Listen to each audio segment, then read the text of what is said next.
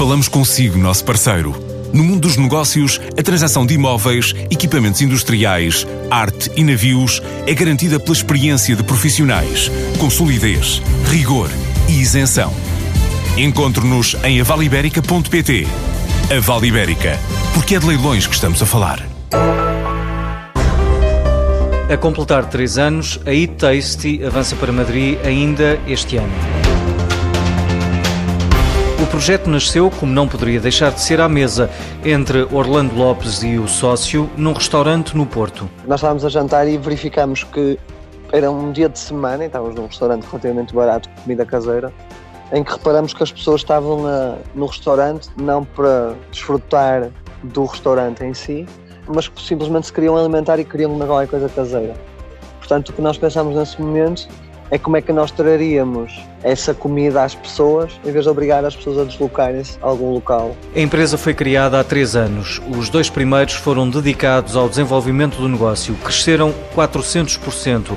Já serviram mais de 140 mil refeições e agora querem acelerar até Madrid. Já estamos uh, a identificar a equipa que vai trabalhar connosco lá, ou seja, estamos em processo de contratação da equipa e temos já também alguns parceiros identificados para começar, ou seja, para fazer este launch deste negócio.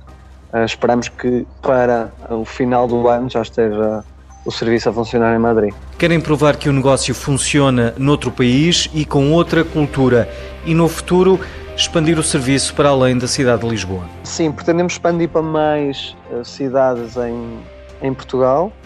Contudo, o foco da empresa neste momento é provar que o negócio é replicável noutra geografia e noutra cultura.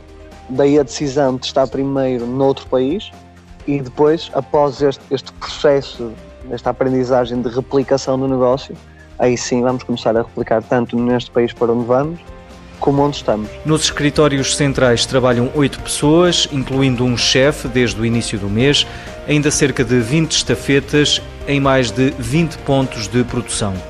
E a plataforma de investimento imobiliário Housers distribuiu 430 mil euros pelos mais de 700 investidores num projeto de construção no Porto, além dos juros já recebidos ao longo do período do empréstimo.